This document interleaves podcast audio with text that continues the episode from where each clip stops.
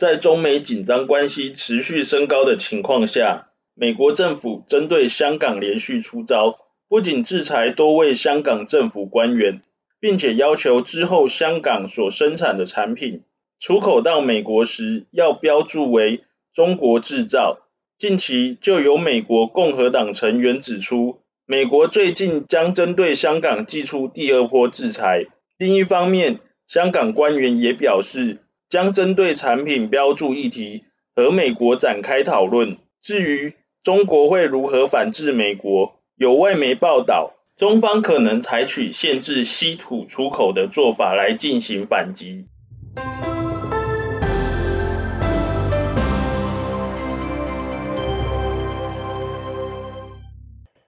嗨，你好，我是凯尔。美国在八月七日宣布制裁包括香港特首林郑月娥在内的十一名中国和香港的高级官员。外国媒体先前报道指出，同时拥有香港还有美国业务的中国本土银行，为了确保获得美元以及维持海外业务正常运作，对十一名被美国制裁的官员。在开设银行账户时的态度变得更加谨慎，而且至少有一间中国本土银行已经暂停为相关人士开户。然而，美国共和党海外事务组织副主席余怀松，余怀松是一名华裔美国人，他最近在 Twitter 发文说，美国第一轮制裁已经造成香港银行业遇到困难，而且。由于最近发生了一传媒创办人黎智英被香港警方逮捕的事件，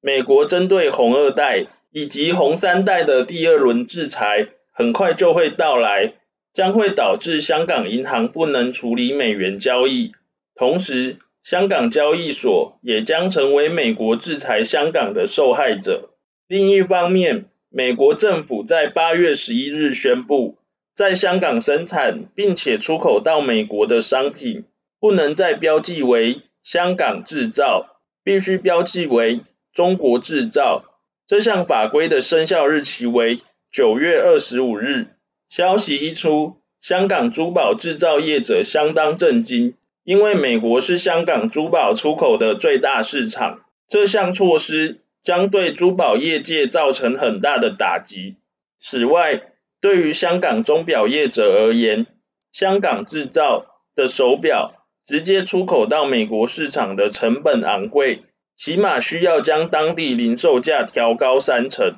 如果进口关税又与中国商品一视同仁，香港钟表的出口成本将会很高。只有改变策略来因应，针对香港产品要标记为中国制造这件事。香港商务及经济发展局局长邱腾华在和香港当地主要商会会面之后，批评美国指白为黑，做法野蛮，无视事实。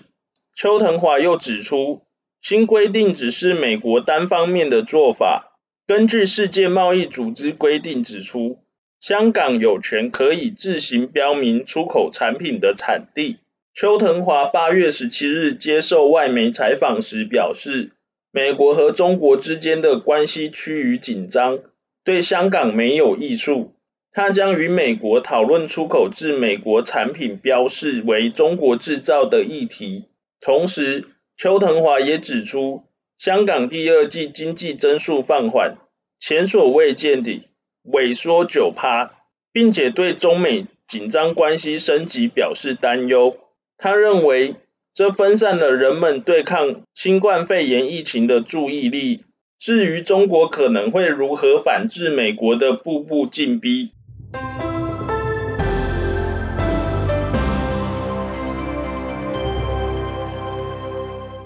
根据日本媒体报道，从今年初开始，中国的稀土出口量明显下降。要特别注意的是，美国有八成的稀土来源依赖中国，中国稀土也是很多高科技产业所需要的原料。根据媒体分析，如果中国稀土出口停滞，或是中方为了反制美国制裁，因此限制中国稀土出口美国，这项反制措施很有可能成为中美之间新一波冲突的导火线。根据中国海关总署数据显示，中国七月稀土出口量只有一千六百二十吨，与去年同期相比，大幅下滑六十九趴。有分析指出，受到新冠肺炎疫情影响，不仅导致中国稀土外销需求下滑，同时国际物流也因此中断。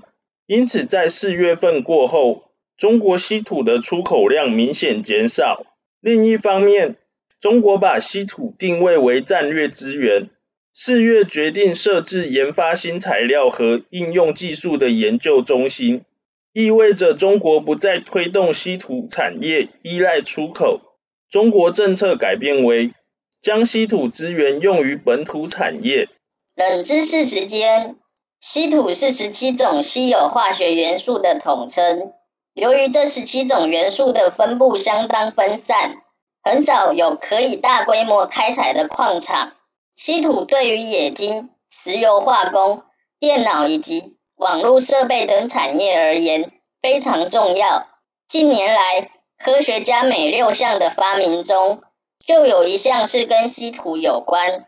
也可以这么说，石油是工业的血液，稀土是工业的维他命。中国是稀土大国，稀土的蕴藏量占全球的三十七趴，产量更达到全球的八十趴。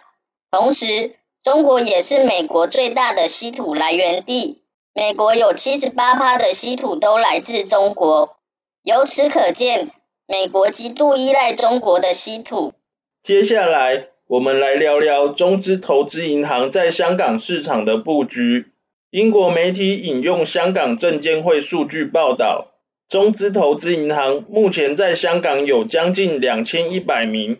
持有执照的从业人员，与去年相比增加四趴，与外资投资银行的员工规模只差距几百人。在所有中资投资银行当中，以中金公司的动作最为积极，中金公司在去年增加了一百三十名。持有执照的从业人员，目前总人数已经超过五百人。报道分析指出，香港去年爆发反送中运动，加上中美角力，导致很多在美国上市的中概股选择回归香港二次上市。基于这些因素，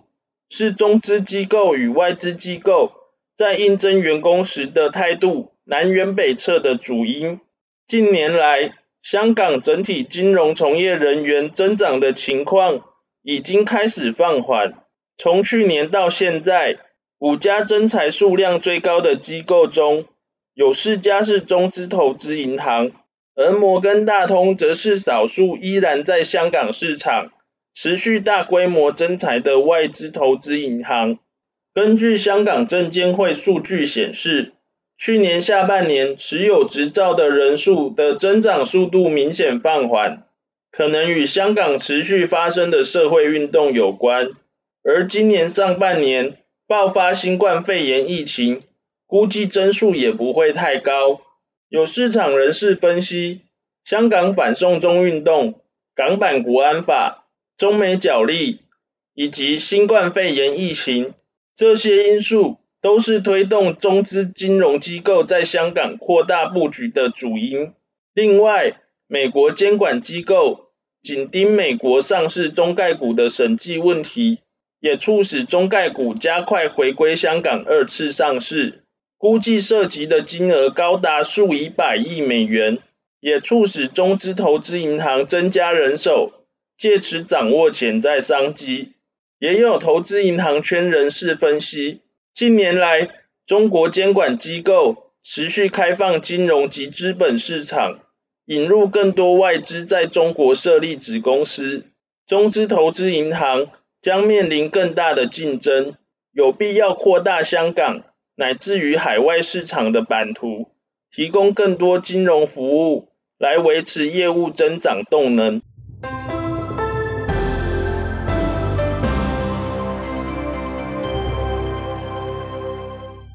我们今天的 podcast 就到这边。如果喜欢我的内容的话，欢迎订阅以及分享给你的亲朋好友。我们下次再聊，拜拜。